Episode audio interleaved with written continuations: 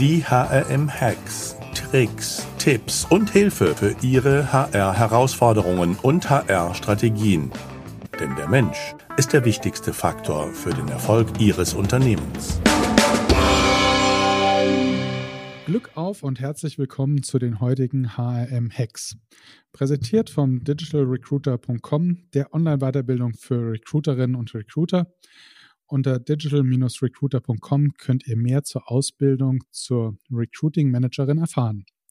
Mein Name ist Alexander Petsch, ich bin der Gründer des HM-Instituts, euer Gastgeber.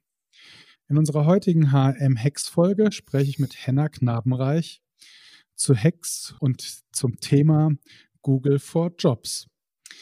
Ich schätze und kenne Henna schon etliche Jahre. Wir haben mehrere Jahre gemeinsam in Köln die HR Night veranstaltet das waren immer rauschende Branchen- und Community-Feste auf eine Zeit, die ich gerne zurückgucke, gerade so nach zwei Corona-Jahren.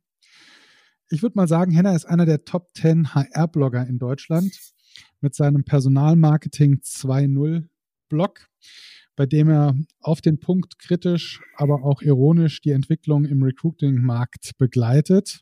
Und mit Knabenreich Consult berät er Unternehmen bei der Optimierung der Candidate Journey und der Optimierung ihrer Karriereseiten.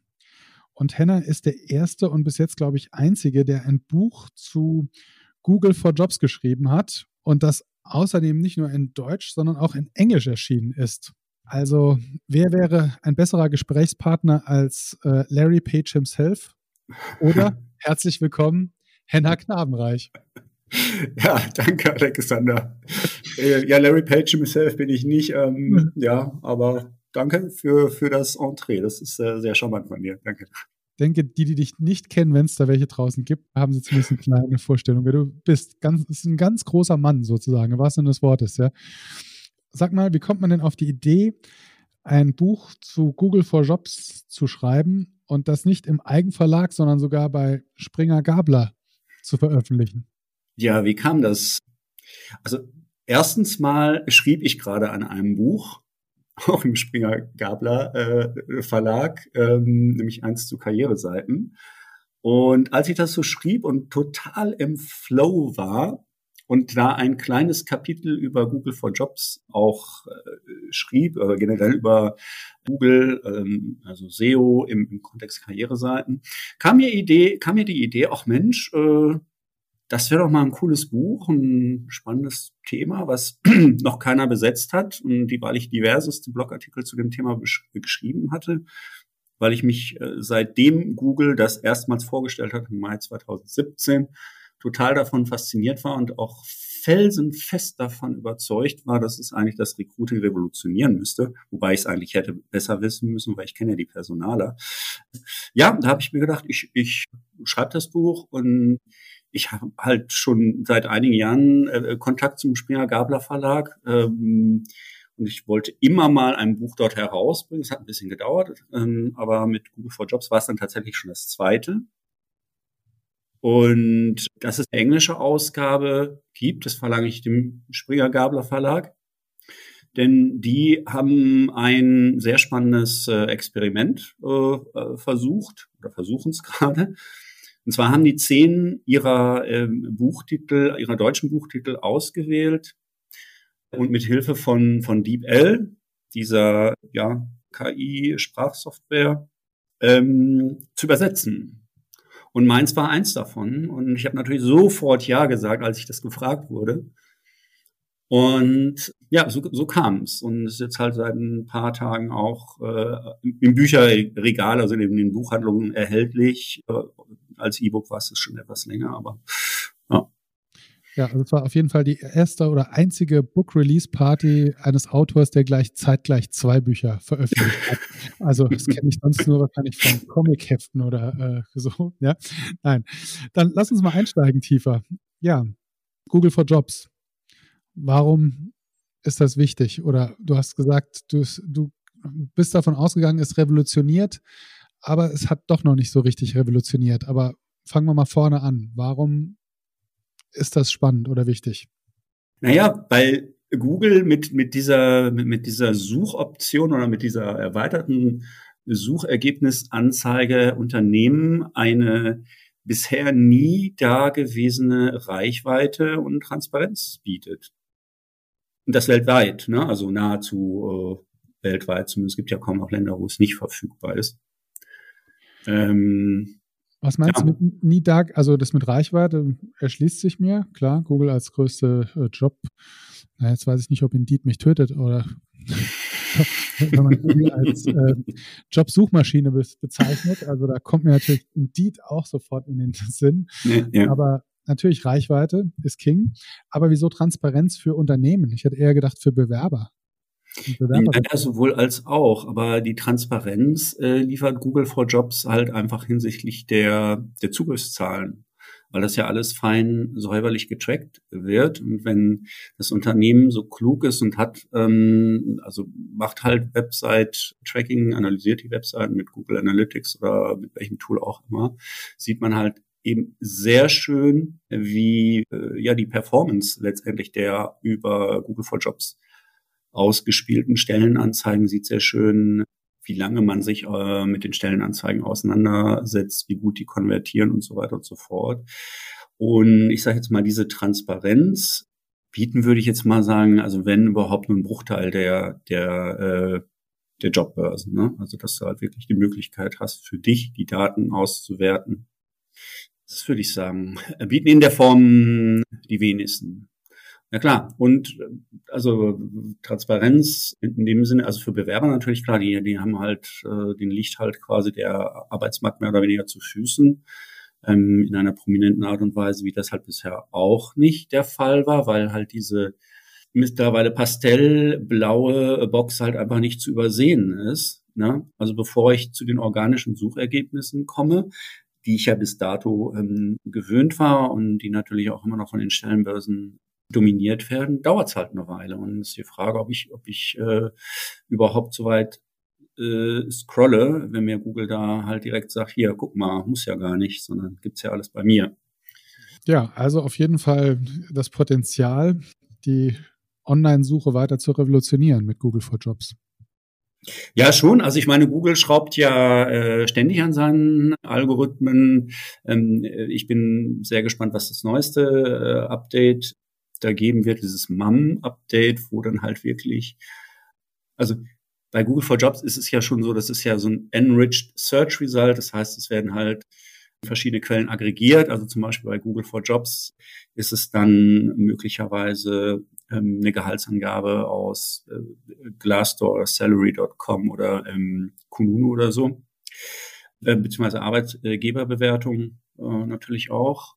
Und diese, dieses neue Update, das bedeutet ja, dass halt viele Quellen, also von all überall auf der ganzen Welt, verdichtet werden und dann zum Beispiel, was weiß ich, frage Google, ähm, ich möchte den, den K2 besteigen, sondern sagt mir Google, äh, aggregiert halt aus verschiedensten Quellen die Ergebnisse und dann sehe ich halt, was für Ausrüstung ich da mitnehmen muss und keine Ahnung, die Klimaverhältnisse dann und dann sind und so weiter und so fort.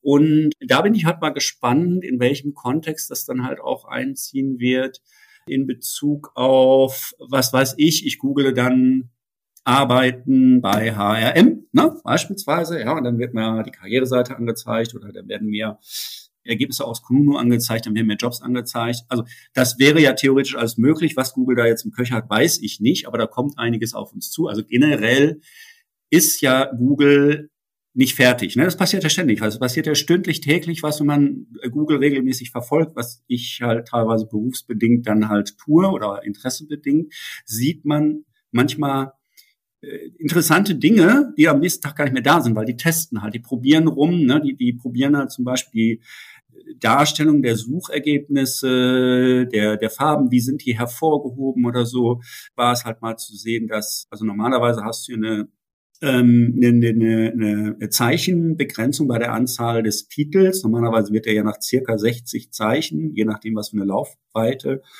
der Titel hat, ähm, abgeschnitten. Ja, und da waren halt wirklich lange, Blogartikel von mir zum Beispiel auch zu finden, wirklich mit einem kompletten Titel. Also da ist halt ständig was, was in Bewegung. Mhm. Wie kommt man denn überhaupt rein in Google for Jobs? Oder was muss ich denn beachten, um reinzukommen? was muss ich beachten, um reinzukommen? Also es gibt unterschiedlichste Wege. Der, den ich uneingeschränkt empfehlen würde, eigentlich zumindest für etwas größere Unternehmen, die sich auch ernsthaft mit ihrer Karriereseite, also ernsthaft mit ihrer Karriereseite auseinandersetzen, ist es eigentlich, das an der eigenen Karriereseite ähm, äh, zu optimieren. Das heißt, ich muss halt jedes Stellenangebot, das muss aufbereitet werden nach einem bestimmten Datenschema. Es gibt sogenannte Properties, so ähm, ja, Datenfelder, wenn du so, so willst, die ähm, belegt werden müssen, also zum Beispiel der Stellentitel, der, der Inhalt der Stellenanzeigen, aber eben auch äh, die, die äh, Adressdaten des Unternehmens, Firmennamen, eine Bewerbungsmöglichkeit etc. Das muss halt eben alles äh, entsprechend aufbereitet werden und dann werden diese Daten, also die Stellen, so wie man das eigentlich in der Regel mit einer normalen Webseite auch macht, äh, an Google übergeben. Über eine Sitemap, wenn ich viele Stellenanzeigen habe, mache ich das über so eine sogenannte Indexing API, weil dann wird das halt immer alles wunderbar automatisiert äh, ähm, ähm, übertragen an, an Google innerhalb weniger ja maximal ähm, Stunden. Also ich muss die eigenen Stellenangebote aufbereiten. Da frage ich dann meine IT, der da hoffentlich Ahnung von hat. Oder ich frage halt meine Webagentur, die da hoffentlich Ahnung von hat.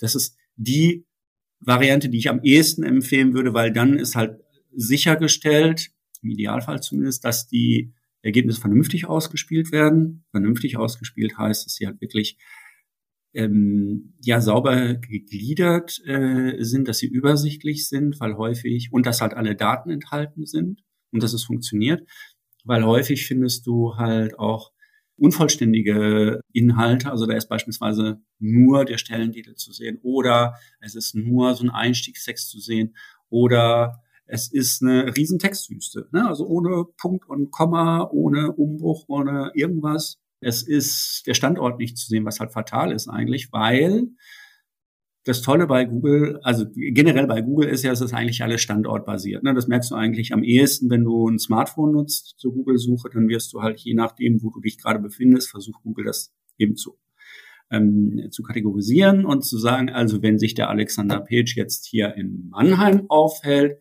und da nach einem Restaurant sucht, dann werden ihn wahrscheinlich Restaurants in Mannheim interessieren und nicht unbedingt gleich in Wiesbaden. Und wenn sich der Alexander äh, Page in der, keine Ahnung, Mainkai-Straße aufhält und ähm, nach Jobs äh, sucht, dann werden ihn wahrscheinlich eher Jobs äh, interessieren, eben dort in der Umgebung, als was weiß ich, in Wiesbaden oder so. Und bekommst die, die Jobs entsprechend angezeigt. Und dann, wenn du die Daten, die Adressdaten auch sauber gepflegt hast, dann kriegst du halt auch angezeigt den Fahrtweg zum normalen Arbeitsplatz. Ähm, so, das wäre das eine. Also die eigene Webseite, äh, die Daten auf der eigenen Webseite aufbereiten nach diesem entsprechenden Datenschema.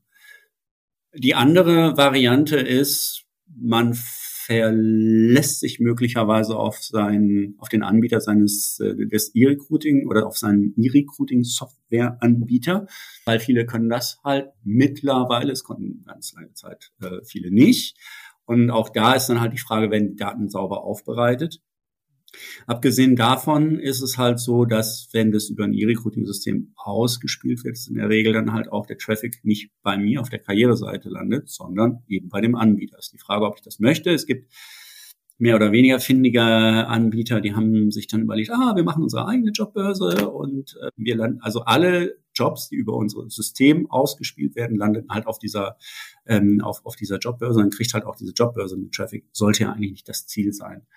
Die, die dritte Variante ist halt zu sagen, okay, ich vertraue auf meine Jobbörse. Ich weiß, dass, also Indeed und Steps kommen nicht dazu und die Arbeitsagentur auch nicht, aber keine Ahnung, Stellenanzeigen.de, Xing oder so, ja, da, da weiß ich, dass, also da sind meine Jobs, werden ja sowieso ausgespielt, also kriege ich die halt auch in Google for Jobs da rein. Aber auch da habe ich wieder das Thema mit dem Traffic. Aber ich bin immerhin sichtbar. Also meine Jobs werden halt aufgefunden. Und dann gibt es noch eine vierte Variante. Es gibt halt Dienstleister wie zum Beispiel äh, SEO for Jobs hm, oder oder oder oder Persomatch, um mal zwei zu nennen, wo du dann halt für ein relativ schmales ähm, Geld dir die Jobs aufbereiten lassen kannst, sodass sie dann halt aufgefunden werden. Also relativ schmales Geld ist natürlich auch relativ. Also bei bei beiden ist es so, man kann halt eben wirklich Kleinstkontingent da in Auftrag geben, was weiß ich, ein Job Ne? Der ist dann für, weiß ich nicht, 30 oder 40 Euro ist da dann bei Google zu finden. Es gibt aber eben auch dann, also gerade bei, bei CO4-Jobs kannst du halt eben alle deine, was weiß ich, 100 oder 1000 Jobs oder wie viel auch immer du da hast, bereiten die halt für dich auf, bestmöglich, dass es dann, dass du dann gefunden wirst. Mhm. Ja, was, was sind denn so die, die größten Fehler, die man so machen kann, wenn man da bei Google for Jobs unterwegs sein möchte? Der aller, allergrößte Fehler, den man bei Google for Jobs machen kann, ist, äh, nicht dabei zu sein. Okay, den haben wir jetzt mal ausgemerzt. ja. Wir haben uns entweder ein ATS oder ein System gesucht, was das kann, oder ähm, unsere eigene IT oder einen Dienstleister gequält, bis das ordentlich und schön aussieht, sage ich mal. Ja, ja. sagst du. Sag ich. Ich meine, also Google for Jobs ist ja seit 2017 verfügbar in den USA, seit 2019 mhm. in Deutschland, also seit März, zwei Jahren. Und es gibt immer noch so viele Unternehmen, die nicht bei Google for Jobs sind. Deswegen ist das nicht so ganz so trivial tatsächlich.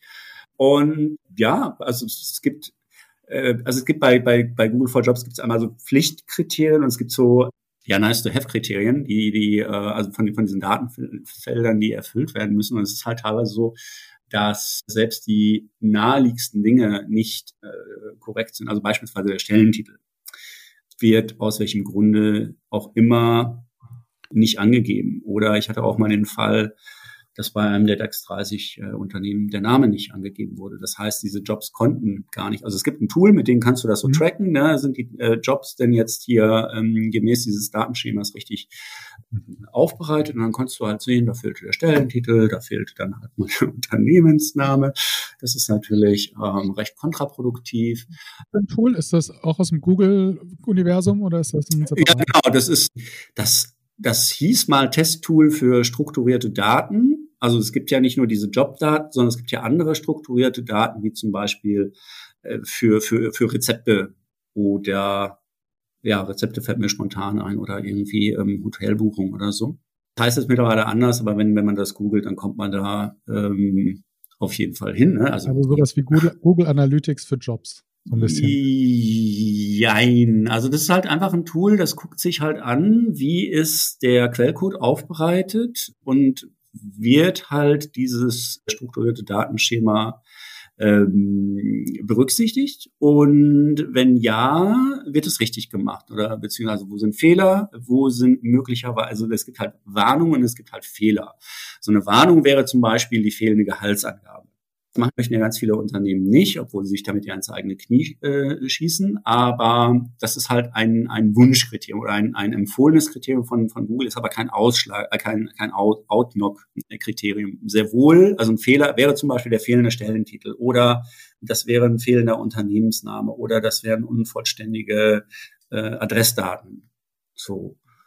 Und ähm, so was war deine Frage, was sind die größten Fehler? Ja, also teilweise wirklich unvollständige ähm, äh, Daten oder es kann zum Beispiel passieren, äh, dass wenn ich ein, also dass wenn ich die Firmenbezeichnung nicht angebe, ne, also ich schreibe halt eben beispielsweise nur HRM oder so, dann kann es sein, dass diese, obwohl auch sonst alles fein ist, die Stellenanzeige nicht angezeigt wird, weil Google diesen Firmennamen möglicherweise als Spam interpretiert. Wenn aber eine Firmenbezeichnung dahinter steht, ist die Wahrscheinlichkeit sehr viel größer, dass ich dann gefunden werde. Mhm. Ähm, du hast gerade eben von Pflicht- und Nice-to-Have-Angaben gesprochen. Was, was mhm. wäre denn aus deiner Expertensicht Nice-to-Have-Angaben, die du unbedingt empfehlen würdest, die du sozusagen für, de für deine Kunden und dich zur Pflicht machen würdest? Das ist natürlich die Gehaltsangabe, gar keine Frage.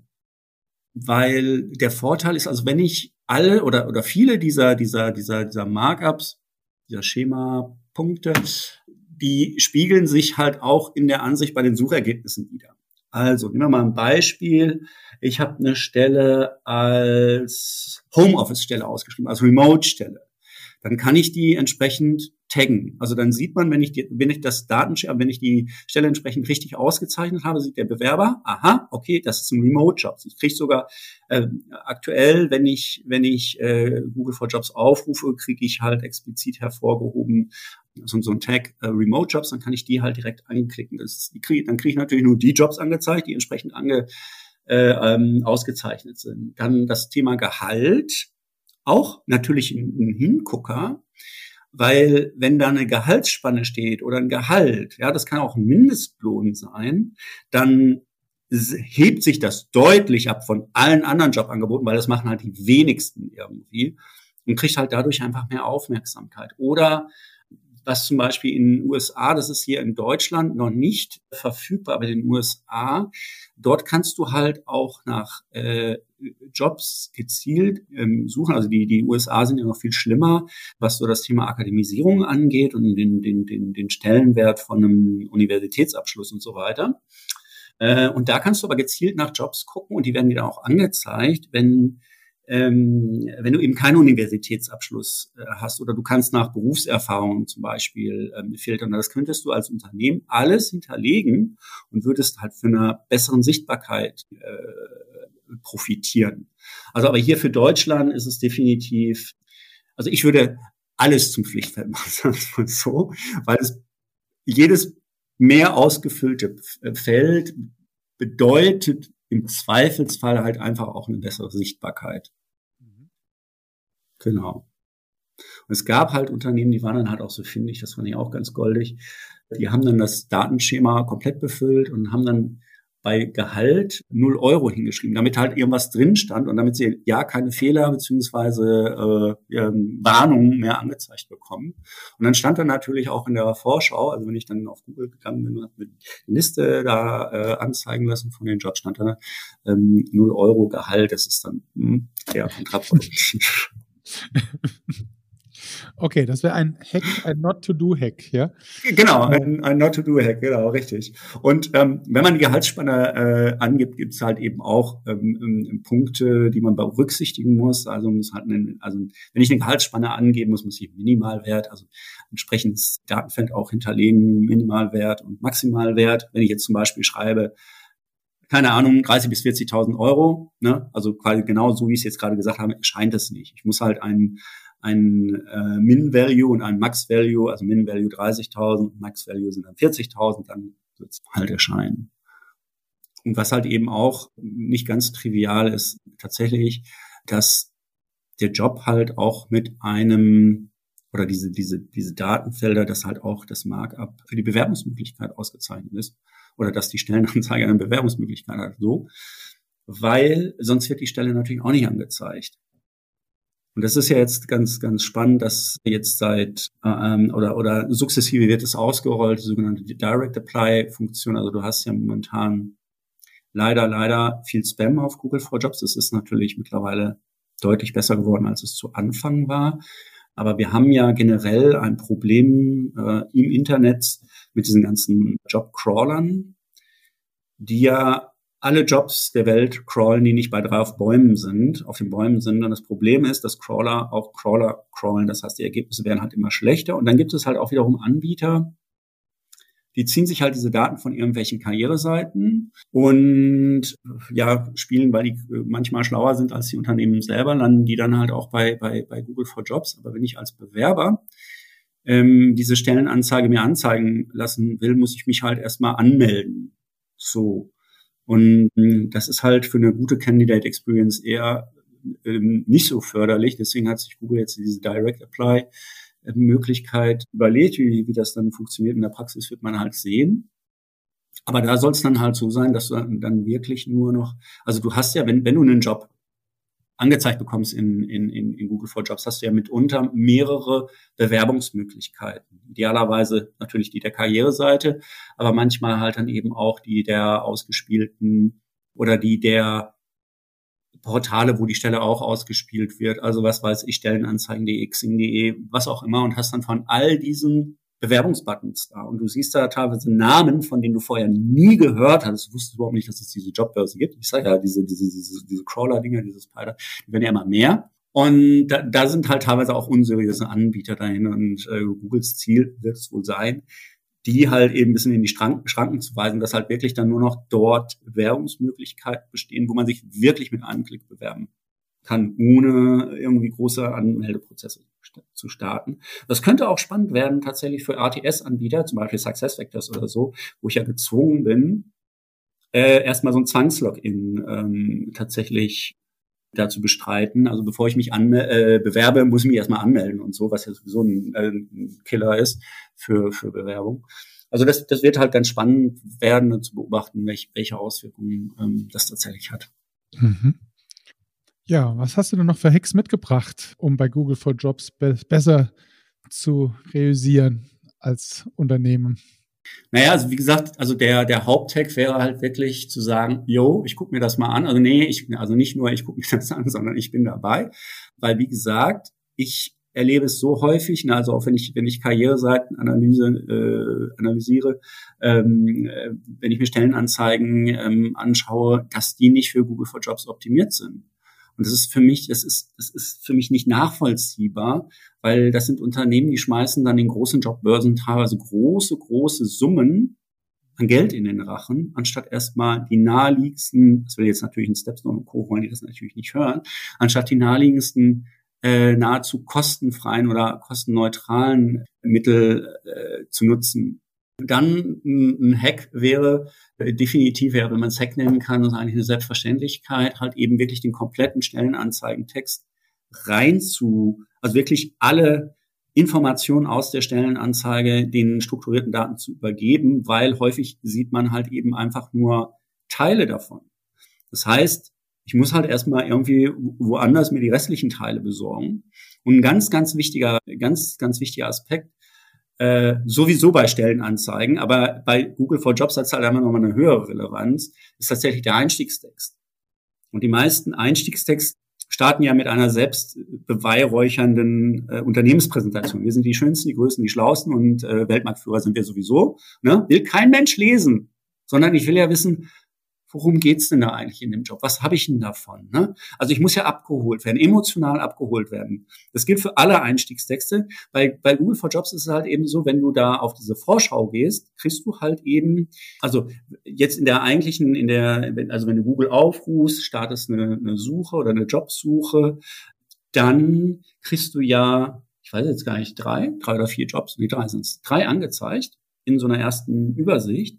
Und wenn du da äh, guckst, draufklickst, dann kriegst du halt die ersten im aktuellen Wert weiß ich nicht, aber vor ein paar Monaten waren es halt 251 Zeichen der Stellenanzeige angezeigt. Wenn da jetzt steht, auf der einen Seite sind die Größten, die Schönsten, die Schlauesten, was kein Mensch lesen will, oder aber hm, du möchtest dich verwirklichen in tollen Softwareprojekten und von Remote Work profitieren, bla bla bla, zieht sowas natürlich viel mehr. Das heißt, ich muss den Stellenanzeigen Einstiegstext, ich nenne das Aufreißertext, den muss ich halt so gestalten, dass man sagt, yo, da klicke ich drauf. Das ist ein ganz, ganz wichtiger Hack. Ja, das glaube ich wirklich ein sehr wichtiger, weil 99 Prozent der Stellenanzeigen beginnen mit Ich bin der Größte, Tollste, Schlauste. Das ist der Punkt. Genau. Mhm. Ja. ja. ja. jetzt habe ich dich im Flow unterbrochen. Du warst gerade am Luft holen. Komm, einer ähm, geht noch. Ein, einer geht noch. Wow. Also ich kann ja auch immer wieder, wie gesagt, äh, tatsächlich nutzt alle, alle Marker. Also äh, füllt das Ding vollkommen aus. Also auch bitte das Gehalt, warum man das Gehalt veröffentlichen sollte, habe ich einen umfangreichen Blogartikel zugeschrieben, Pro und Contra dargestellt. Und eigentlich ist jedes Kontraargument eher ein Scheinargument. Warum kann man dann, kann man dann halt äh, eben tatsächlich auch nachlesen? Weil es ist halt einfach wirklich ein echter Wettbewerbsfaktor. Wenn ich ein Gehalt angebe, bedeutet das in der Regel auch immer mehr Bewerbung, weil das, das, das kriegt halt einfach mehr Aufmerksamkeit. Und ich meine, Stepstone ist ja nicht ohne Grund dahingegangen und hat gesagt, ey, ihr lieben Unternehmen, wenn ihr zu blöd seid, das Gehalt anzugeben, dann machen wir das jetzt halt eben für eure ähm, Bewerber und geben jetzt halt eine Gehaltsspanne äh, an, ne, die auf so einem arithmetischen Mittel von deren Gehaltsdatenbank beruht. Aber wenn ich als Unternehmen schlau bin, dann sage ich halt, was wirklich das, das Gehalt ist oder die Gehaltsspanne wenigstens, ja, weil äh, im Zweifelsfall ist das, was da angezeigt wird, ja auch möglicherweise gar nicht so ganz ganz stimmig. Man kann das ganz gut bei Google for Jobs sehen, ne, wo ja ähm, die Gehaltsbände auch angegeben wird oder das Gehalt. Also hier in Deutschland kriegt man es auch angezeigt, wenn man Google for Jobs halt in, in englischen Spracheinstellungen ähm, nutzt, kriegst du halt auch das Gehalt angezeigt aus hm, Salary.com beispielsweise, das Glassdoor, was auch immer, von, von welcher Gehaltsdatenbank. Und dann siehst du, wenn das Unternehmen das Gehalt selber angeht, siehst du häufig große Diskrepanzen zwischen dem wahren Gehalt und dem, was äh, in diesen Gehaltsdatenbanken halt hinterlegt ist. Und oft ist es halt einfach mehr. Und insofern ist es schlau, ähm, das halt auch für sich zu nutzen. Und ein, eins der häufigen Einwände, aber wenn ich das Gehalt anzeige, dann bewerben sich ja möglicherweise Leute nicht. Ja, genau, richtig. Weil die passen im Zweifelsfall ohnehin nicht in euer ähm, Gehaltsgefüge. Äh, so, Punkt. Ja, Henna, vielen Dank. Wir haben eine lange Episode gemacht und ich glaube, das schreit nach den nächsten zwei Google-Updates nach einer Update-Episode, was ich denn alles noch besser machen kann, wenn ich mich für Google for Jobs äh, als Weg entschieden habe. Vielen Dank, Henna. Sehr gerne. Dass du warst. Und ähm, wenn ihr eine Zusammenfassung der heutigen Episode als Checkliste gerne nachlesen, abhaken möchtet, einfach hm.de Henna Knabenreich eingeben oder Google for Jobs eingeben bei hm.de, dann äh, werdet ihr fündig. Und ähm, ja, wenn ihr zum Thema noch viel mehr wissen wollt, zu dem ganzen Komplex des Recruiting, Talent Management, Employer Branding, dann solltet ihr euch jetzt schon mal den 6. 7. Juli 22, da werden wir nämlich wieder live in München die Talent Pro veranstalten. Und äh, da gibt's ganz viel Know-how und der Henner ist vielleicht auch auf der Blogger Arena dabei. Würde ich mich jedenfalls wieder sehr freuen. Also bleibt gesund. Danke, Henner. Glück Sehr auf. gerne. Und denkt dran, der Mensch ist der wichtigste Erfolgsfaktor für euer Unternehmen. So sieht's aus. Ja.